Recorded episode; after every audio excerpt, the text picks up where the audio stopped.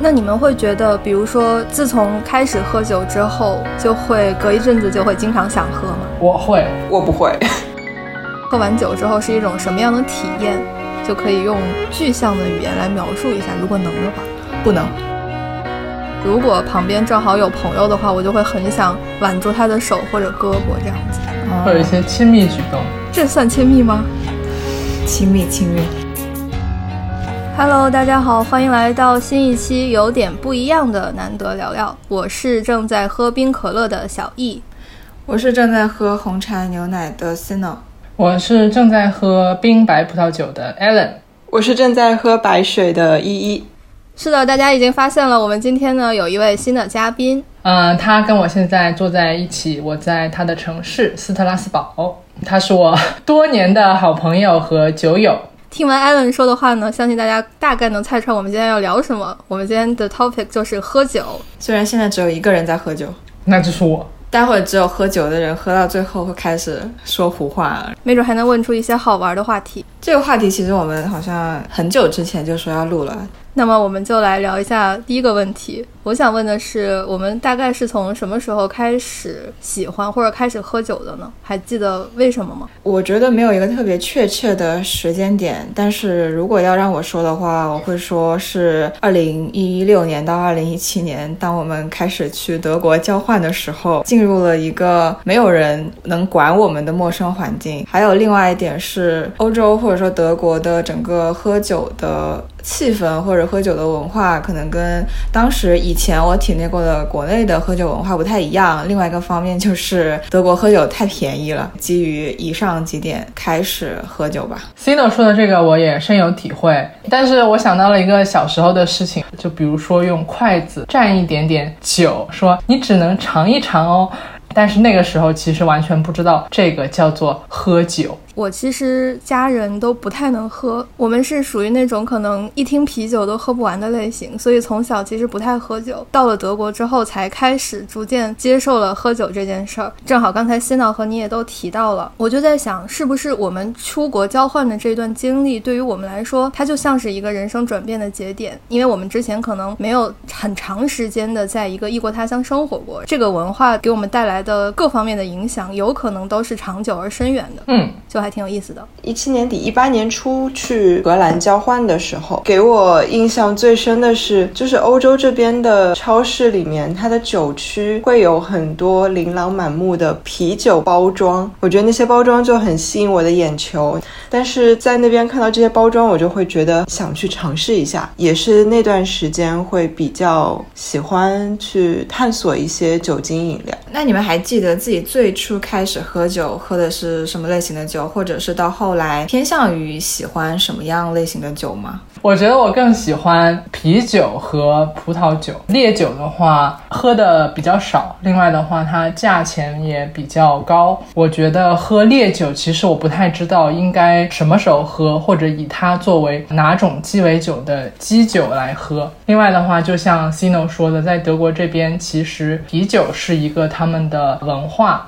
所以呢，我觉得我喝啤酒，平时喝的比较多，啤酒的价格也很亲民，所以呢，我觉得这个是我的选择。嗯。我觉得我刚刚听依依说的，一开始可能会跟朋友去一些比较小的酒吧喝鸡尾酒什么的，跟朋友在一个聊天的场合，当做这个聊天当中的一点氛围，开始喝一些鸡尾酒或者调酒之类的。但是后来自己开始喝酒的话，也尝试过不同的酒的类型，葡萄酒啊，或者呃威士忌，或者是啤酒。我不知道大家，就是我属于不是非常懂酒的类型，就大概能分清楚这么几种吧。有。有段时间很喜欢尝试威士忌，还很喜欢喝到有点失去意识那种感觉，但是在自己就是安全的只有一个人的空间里面啊，嗯，有有点喜欢那种感觉。但是现在的话，可能会倾向于也是白葡萄酒啊。以前我是不喜欢喝啤酒，因为我觉得其实啤酒在国内的话也是非常亲民和。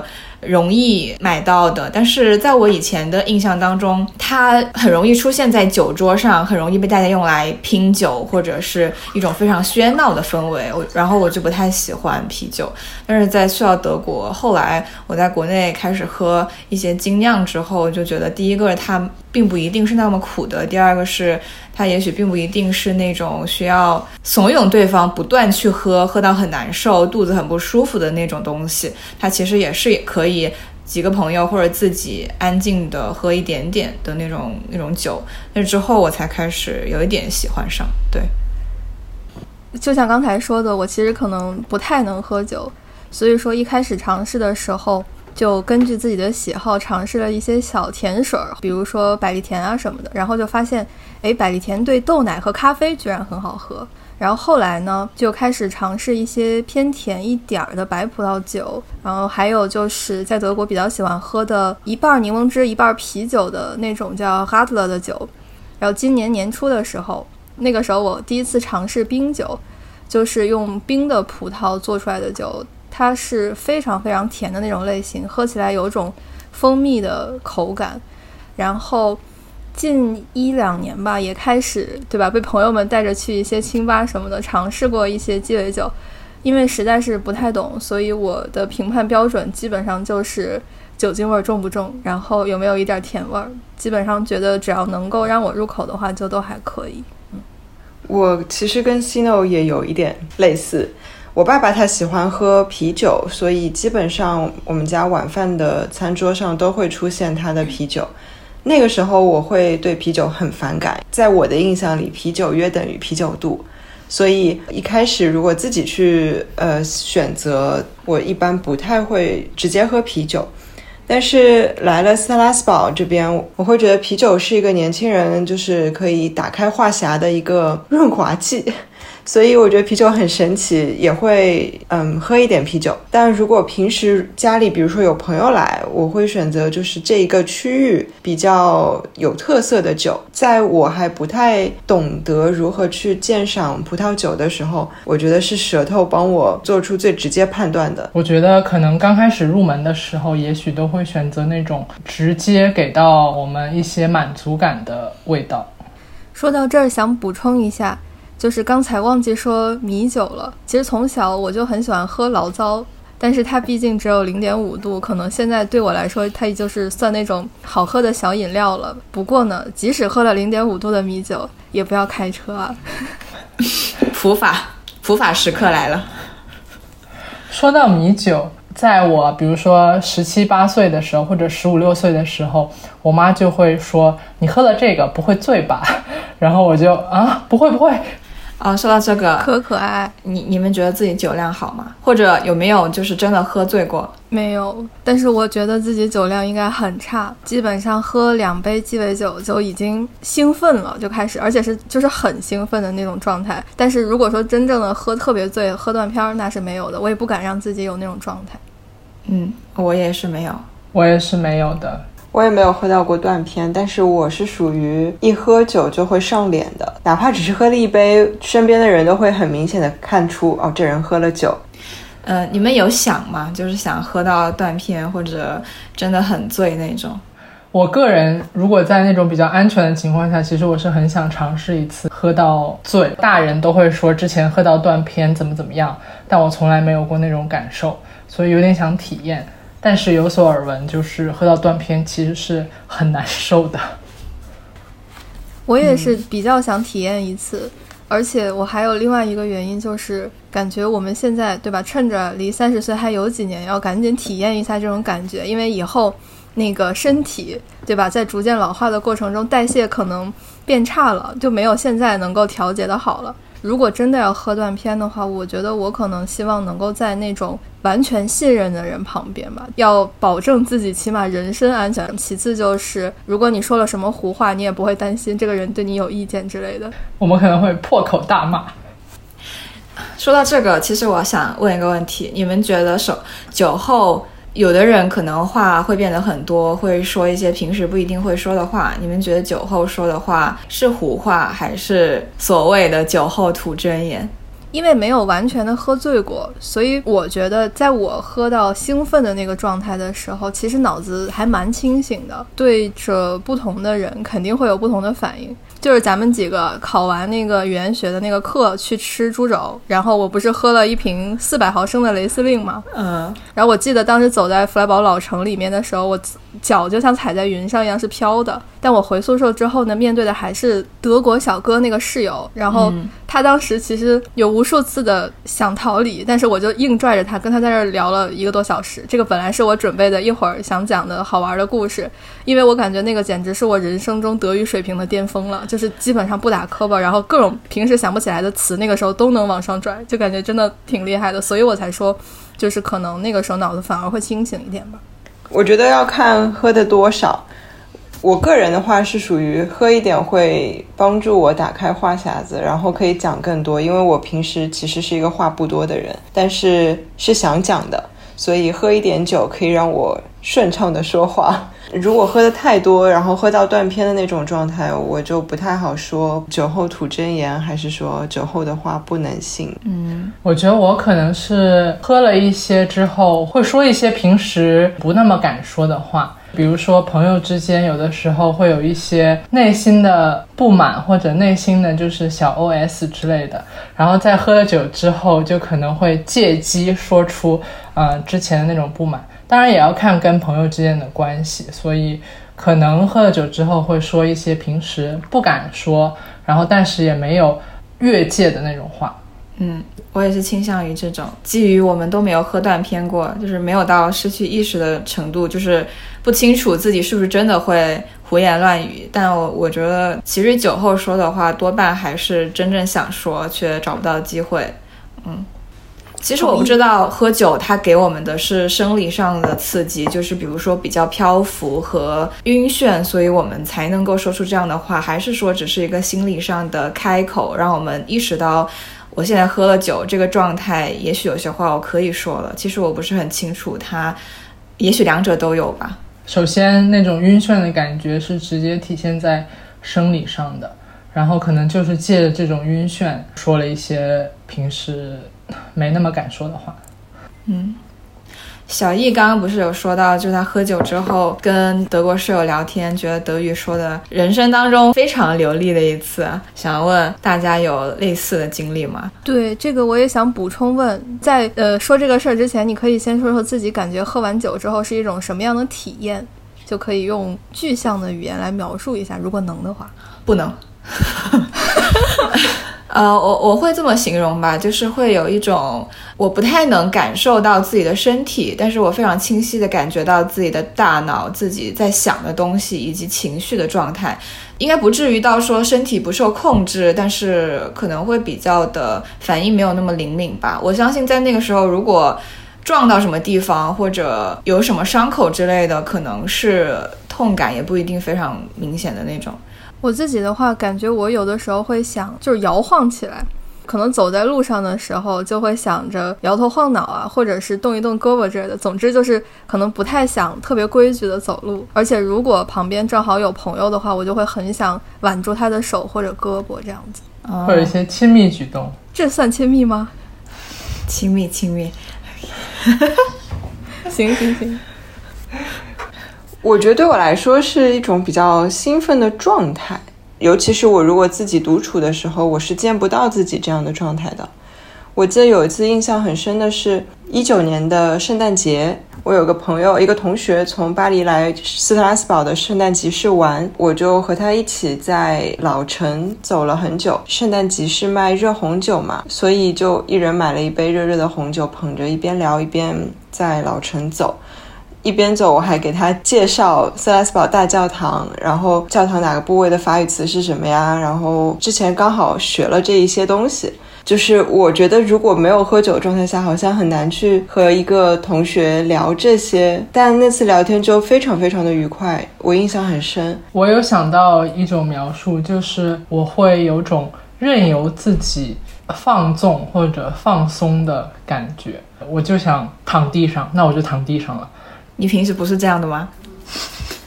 我平时不会躺地上吧？我觉得你会。感觉听大家说的，就是还是喝完酒之后的体验和感受都是倾向于比较放松或者是愉悦的。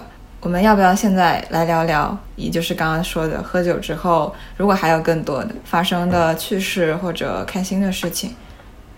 其实我想问大家，喝完酒真的没有什么不开心，或者很悲伤，或者因为胡言乱语而发生了不可收拾的后果的那种事情吗？这个先先略过不提啊，我们可以先聊开心的东西。我觉得我没有因为一些不开心的事情去选择喝酒。但是有那种，比如说第二天早上起来跟，呃的情绪跟第一天晚上的情绪的对比产生的那种，呃一点点的失落吧，可能是。就比如说第一天晚上可能真的喝的挺开心的，然后喝到了一种有点微醺的状态之后，然后就睡觉了。第二天早上起来，发现哦，我又要做那些事情了。原来这就是生活跟 快乐之间的一种差距鸿沟。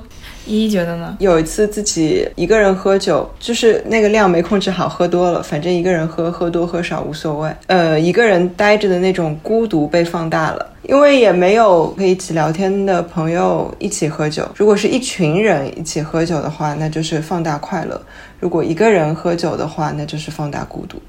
嗯，所以还是要看你当时情绪的底色是什么样子。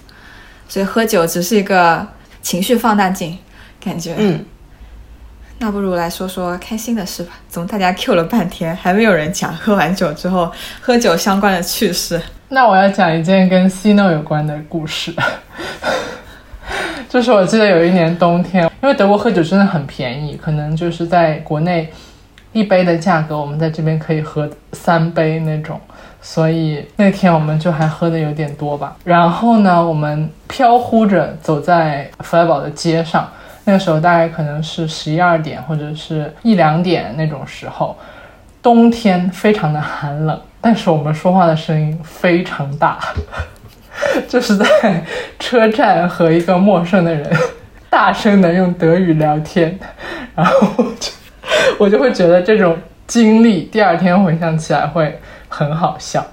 嗯，其实我的印象中说的是英语，但是反正反肯定不是中文。所以是不是真的就像我刚才的那个经历一样，我们喝了酒之后，就是外语能力就会被放大，或者说是敢说？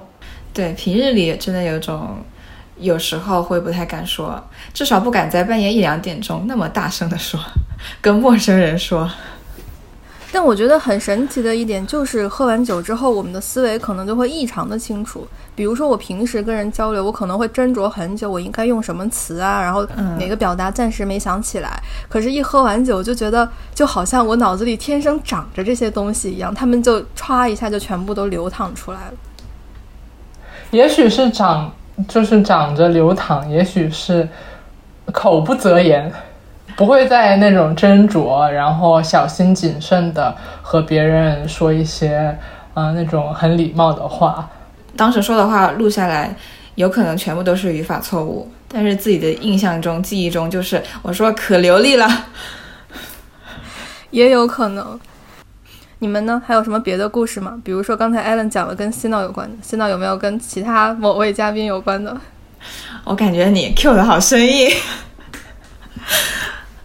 那我来说说，其其其实也是那个时候，嗯，第一次去德国交换的时候，因为，呃，Allen 的生日是二月初嘛，那个时候刚好我们就在国外，可能一个学期还没有结束。在一种即将过中国年的氛围当中，在那样的一个二月初，我受 Allen 的邀请来到了一家小酒吧，与他共进晚餐。哦，不对，不对，不对，我们是先去另外一家优雅的餐厅共进晚餐，然后在他的邀约之下来到一家热闹的小酒吧开始喝酒。我印象比较深的是，当时 Allen 邀请我一起去吃东西，就是我觉得生日对他来说是一个。比较重要的日子，但是他就是他愿意在这样的日子跟我度过时间，我就很感动。第二个就是那个时候，因为依依在国内嘛，我跟依依之前虽然交流不多，但是是微信好友，然后他就提前了几天一阵子吧，就跟我说到 Allen 生日快到了，他想虽然在不不一样的国度中间大概有那么几千公里的距离，但还是给他准备一点小礼物。然后第一个就是他有问我们那天有没有什么安排，我说可能会去吃饭喝酒这样子。嗯，他说那可不可以到喝呃你们喝酒的那天晚上代替他帮 Ellen 点一杯酒，然后我记得那杯是威士忌酸。然后第二就是他有提前准备一个生日祝福的小视频，然后也提前发到我的微信上。当时的整个节奏就是我去。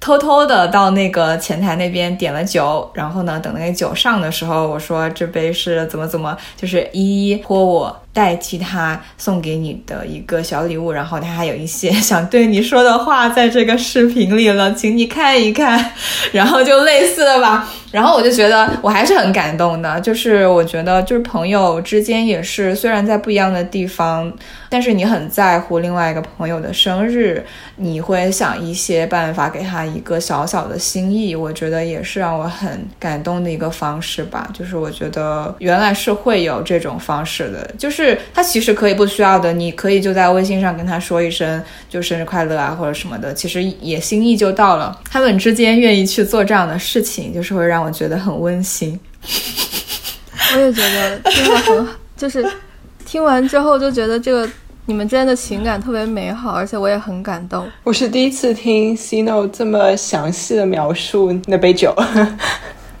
之前只是知道它发生了，但是没有想到它是这么的被西诺好好的安排好了，我也觉得很感动。当时还有个很好笑的事情，因为去了德国一阵子之后，我已经不会读英语单词了，是不是应该读？然后求求你们，快来谁先教我读一下，不然我现在我又担心我读是错的，应该是 whiskey sour 对吧？然后我我当时去那个前台点的时候，我就说能不能给我一杯 whiskey sour？我不会读，然后当时就是很搞笑。我们几个在屏幕这边笑得前仰后合，还被还被德国人纠正，真的很搞笑，你知道吗？说给我一杯 whisky sour 可以吗？啊，哦，是 whisky sour 吗？我就很尴尬，尴尬的是好笑。虽然只有一个人在喝酒，但是喝出了四个人的氛围。哦哦，依依接着说，我其实想到很快乐的一件事情是最近这一周发生的。其实那天不是特意去喝酒，我们这次一起出去玩，并没有去酒吧喝酒，只是我们那一天在山里走了四个小时，就远足了四个小时，特别特别疲倦。然后那个是一个套餐，牡蛎配啤酒，但特别特别的 refreshing。一方面是卸下了一些疲惫，另一方面的话是没有想到啤酒和牡蛎会搭得这么的好。如果你们说的这个场景里没有酒的话，你们觉得会损失掉一些现在所能感受到的那种快乐和愉悦的感受吗？我觉得会，我觉得它就像甜点上的奶油。如果说没有的话，那就没有；但是如果有的话，你会觉得那个层次更丰富一些。如果那天没有喝这个啤酒的话，也许我们会错失一些之后的快乐和之后的体验，因为我们之后就又。在某些地方拍拍照，停留一下，然后看看晚霞。这九亿也没有在天黑之前回到我们住的地方。那天的话，就是看到了很漂亮的啊粉红色的晚霞，然后吹了晚风，看了晚上的夜景啊什么的。我听完你们的描述，我在想有没有可能是。酒精就是会让我们的感官一下子放的会比较大。我因为我记得 Allen 在毕业那一期有提到“放大感官，用力感受”这几个字，然后我印象很深刻。你当时是主观意识上告诉自己说我要去放大我的感受，去体验这些东西，但是酒精它可能就是在你没有主动告诉自己这些的情况下，就已经放大了你的很多东西，而且你内心的情绪也很容易的被激发出来。就比如说，你在感受这阵风的时候，你的皮肤可能都会能够感觉到它的那种质地。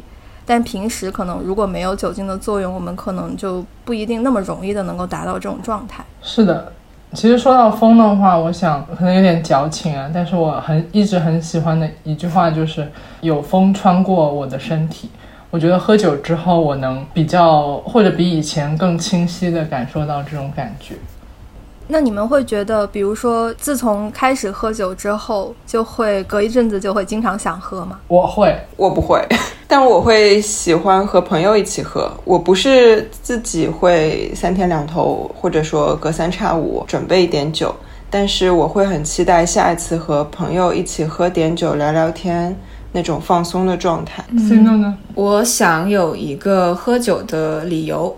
我可能不会说，我今天任何什么事情都没发生，然后我今天得喝酒了。我没有这种类似于生物钟的那种身体作息上面的那种感受，不会有这种很强烈的感受。但是我会像依依说的那种，就是我可能隔一阵子，我想跟朋友们一起聊聊天，不管是线上的还是线下的也好，然后我会希望有这样的一个场合和氛围，那我觉得我就会想要喝酒。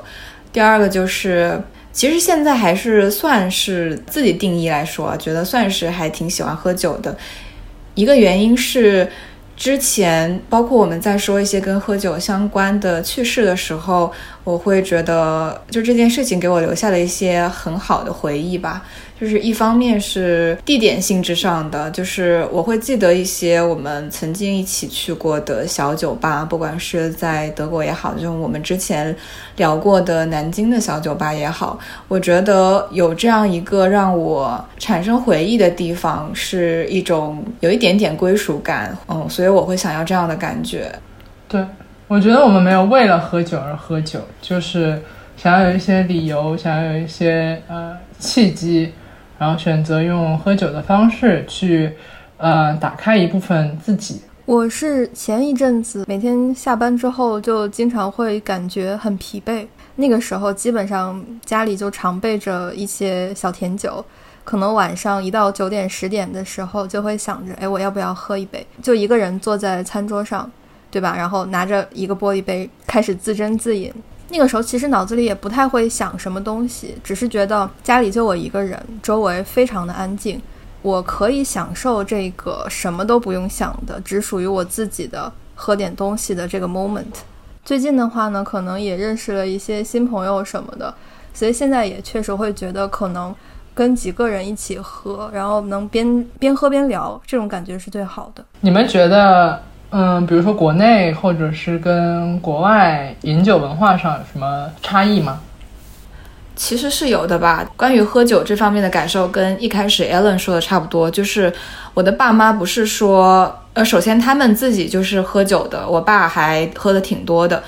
第二就是他们也不是说完全就禁止我喝酒，虽然理论上来说，嗯，就是未成年人不要喝酒，但是他们也会就类似于用筷子或者就一点点让你尝试一下这之类的，就并不是会完全禁止这个事情。但是我小时候的感受就是，第一个我觉得我爸爸经常喝醉，我妈妈会经常因为我爸喝醉这件事情跟他产生一些冲突。第二个就是我爸真的喝醉，就是从那种酒桌上。回来的那种喝醉真的是非常夸张，我不知道他意识还清不清楚，或者能不能控制自己的身体，但是他整个给我的感觉就是他完全失控了。虽然我爸的喝酒之后的失控是那种他会蹲在角落什么都不说，但其实对于家人来说会是一个蛮让我们担心的状态，就会担心他真的。完全没有一个出口嘛，就会觉得他会不会在那样的状态当中真的就出什么事情？我妈也经常因为这样的问题跟他产生冲突，所以我整个小时候的感觉就是我很讨厌喝酒的大人，我很讨厌喝酒喝到无法控制自己的那种状态，导致我会对喝酒这件事情也没有太大的兴趣吧。我觉得也不好喝。第二个就是它似乎不是一个很好的东西，小时候是会有这样的感觉，但是。我不太清楚，到后来是因为我自己长大了，我成年了，我开始自己去接触喝酒的一些东西，还是说我接触了国外的或者欧洲的一些喝酒文化？我不知道这是文化之间的碰撞，还是只是我个人经历的一种改变。我会发现说，第一个就是你喝到什么样的状态，其实自己是理应去控制的。当然，我知道应酬的酒桌上，也许真的没有办法完全靠自己，但是我首先给自己的一个要求就是说。我绝对不可能喝到一个我控制不控制不了自己的状态。我觉得控制不了自己，不管是喝酒也好，或者是情绪上也好，或者其他任何方面也好，我觉得都是很可怕的。就是我一定要对自己是可控的，不只是安全方面的，还有一种就是对自己的掌控感吧，那种感觉。第二个就是，就其实喝酒这个东西，它可以是比较愉快的，它并不是我的家庭当中的一个导火索。嗯。其实，在我们准备说这个话题，到我们今天真的来聊这个话题之间，国内的互联网上其实有发生跟喝酒相关的一些事情。然后我当时就在想，我们在这里聊喝酒，不是说我们鼓励青少年，或者说鼓励年轻的朋友，或者说鼓励女性，你一定要去爱上喝酒，或者你一定要喝酒之类的。我们只是想说，第一个就是。就是以自己的感受为主，喜欢就是喜欢，不喜欢你就别喝，其实都是很正常。第二就是，就是一定要保证自己的安全嘛，就是不是怂恿大家一定要喝得很醉或者是很漂浮。其实我们想要的只是那种喝了一点点之后的那种快乐和可能跟一些不太愉快的现实生活有所隔离的感觉，而不是说让自己置于一个不安全的境地吧。对，所以说不管是对自己整个的身体状态，还是对自己的情绪。都应该有那种掌控感，我觉得这个其实，在生活的各个方面都是很重要的。嗯，我想说一个，就是也是这一周发生的一个呃，就是经历吧，或者是体验到的一些事情。在这次旅行的最后呢，我跟依依在一个法国人家住宿了一段时间。就是我会发现，其实，在他们的家庭当中，我不能说西方的家庭都是这样，但是在至少我观察到的这个家庭当中呢，他们。对于喝酒这件事情，是一个不是那么神秘，也不是那么禁忌的一个事情。因为那个法国人的孩子其实也就是呃十八岁跟二十岁，但是在餐桌上，呃，就是父母喝酒的时候会问一问他们要不要喝。如果小孩要的话，那他就会给他们倒一些；如果他不要的话，那也就不去倒这一杯酒。所以呢，就是在我会发现，其实他们对于喝酒这个文化是。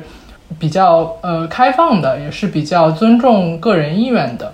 我想接着前面两位说的，接着往下说一点，就是我所观察到的，在这边，比如法国这里，年轻人通常同学之间的 party，他们晚上会一起喝酒，一起社交聊天，这对他们其实是一种非常重要的社交方式。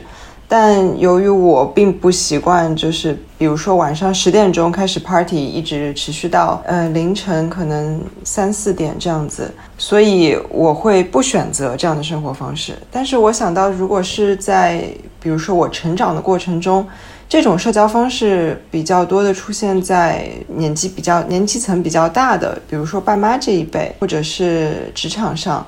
通过喝酒来助兴，或者是酒是代表一种诚意，在中国文化中，就像 Sino 前面说的，如果在可可选择的范围中，是不是去参加这样的年轻人喝酒的 party，呃，是不是接下那杯酒，或者是喝到什么样的状态，都是一个个人选择。我觉得这一点其实是我在呃欧洲这边体会还挺深的，就是你完全可以选择喝或者不喝。以怎样的方式去认识新朋友，都没有那么的嗯受到限制。我觉得这点在国内其实也是一样的。大人之间，所谓的大人就是爸爸妈妈或者亲戚之间，劝酒这件事情还挺挺常见的。不喝下那杯酒，好像就是我记得会有人这样说啊，看不起我，我敬你的酒你不喝这样子。我觉得这都是我个人不太能接受的。酒精它毕竟是一种累加，一种对。大脑或者身体都很有刺激的一种东西，所以不能用它去作为一种筹码。嗯，说到父母，其实我有想问，因为我自己的话，在成年之后呢，他们可能偶尔会提出说，比如说过年了，我们可以喝一杯之类的。但他们目前给我的感觉仍然是，如果年轻人老是去酒吧或者是之类的地方，因为在我爸妈的心里，只要是酒吧。包括即使是清吧，他们就觉得跟夜店差不多。你们会遇到这样的情况吗？我其实印象中有两件事情跟父母就是印象比较深刻的。首先一件事是我大学前几年的时候跟爸妈一起去北京，然后他们正好有个朋友在那边，嗯，吃完晚饭之后就说大家一起去一间啤酒屋喝一杯。我爸妈那个时候会用的说法是带我去体验体验。父母可能也是觉得，如果我一个人去或者跟朋友去是一件不太合适的事情，所以在我大概一七年一七年的时候，有一次在嗯和朋友一起出去喝，然后正好那个时候住在家里。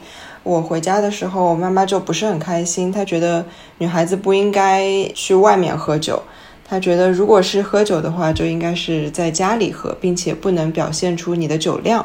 嗯，但是有一件事情让我觉得非常惊讶，也是在荷兰交换的时候，当时我自己买了一瓶 gin，然后可以兑一些汤力水喝，但没有喝完。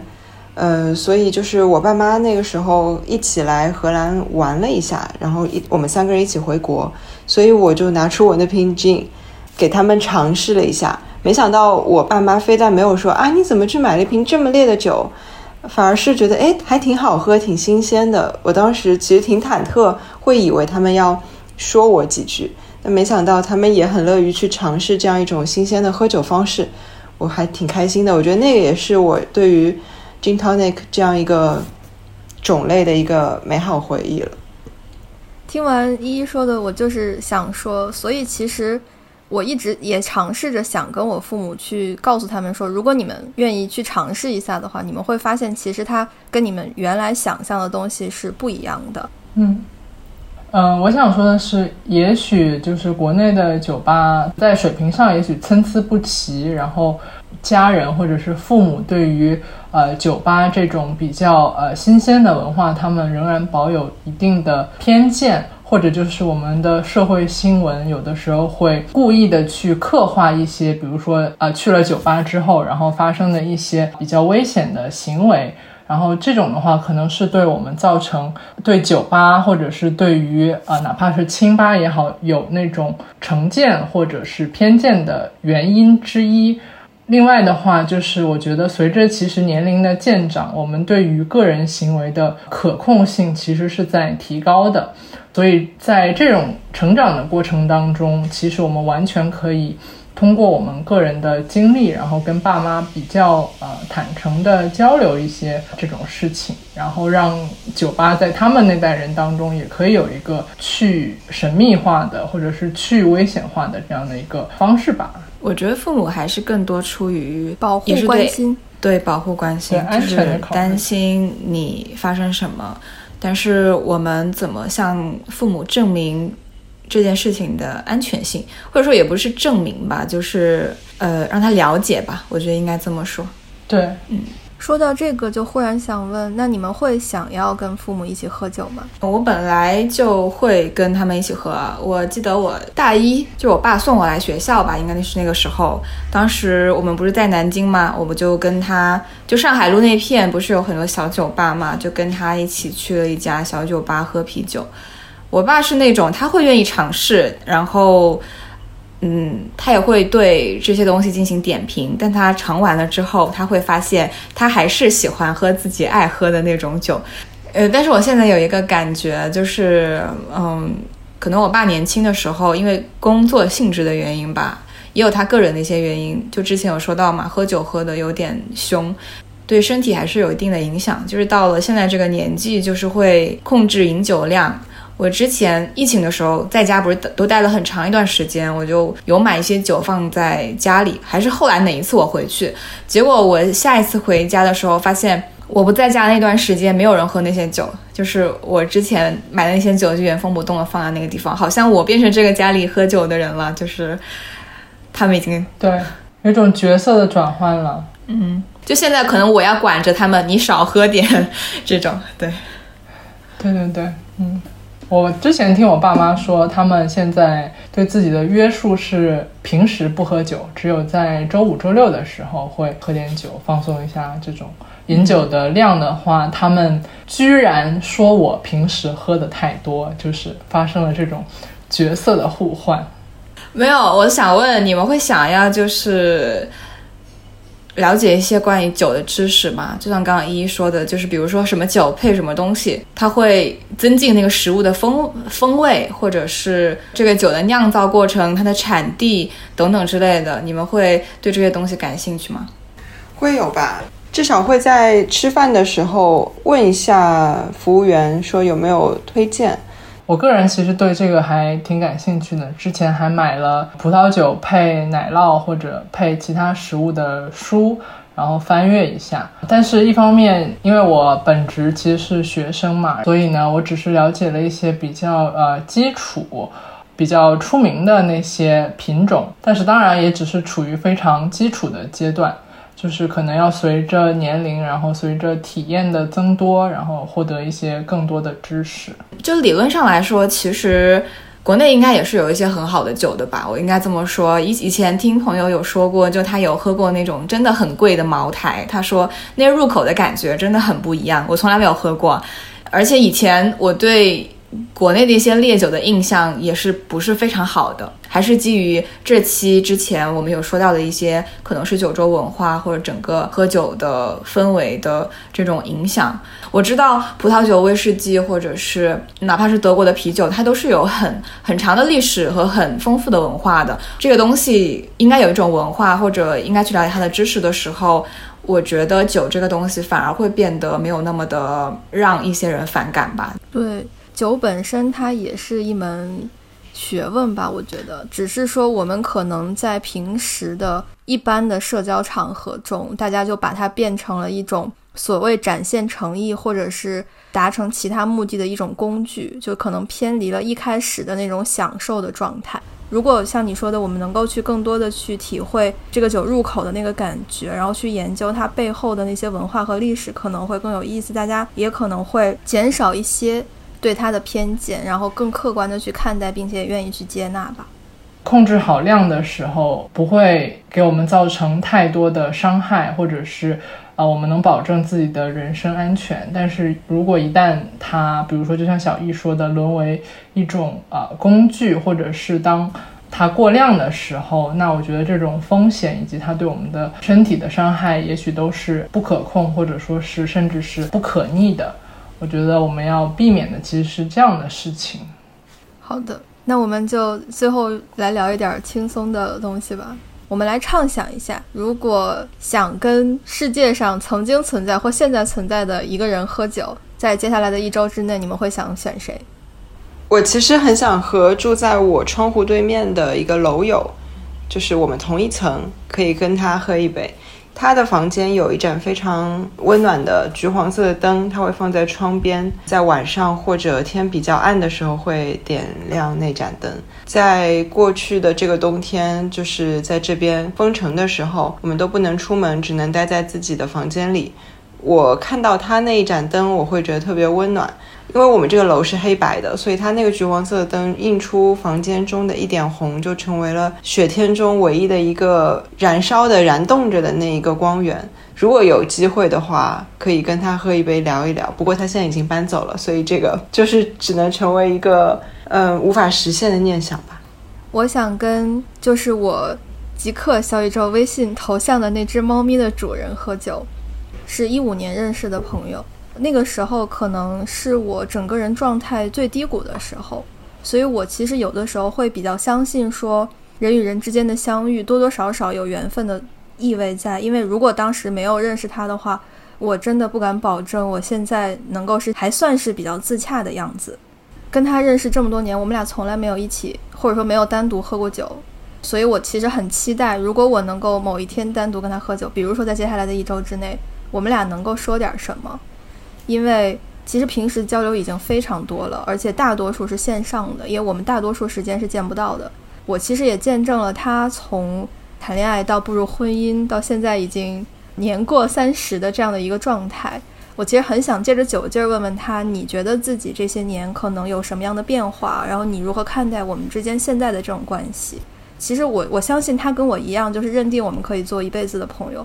但我觉得我还是很期待着。很期待着有那样的一个面对面，借着酒劲儿把很多话说出来的机会。艾伦想到了吗？完了，我觉得我很矫情，我想跟李白喝酒。太好了，终于出现了一个历史人物。你想什么？对影成三人啊？举杯邀明月，你想跟他？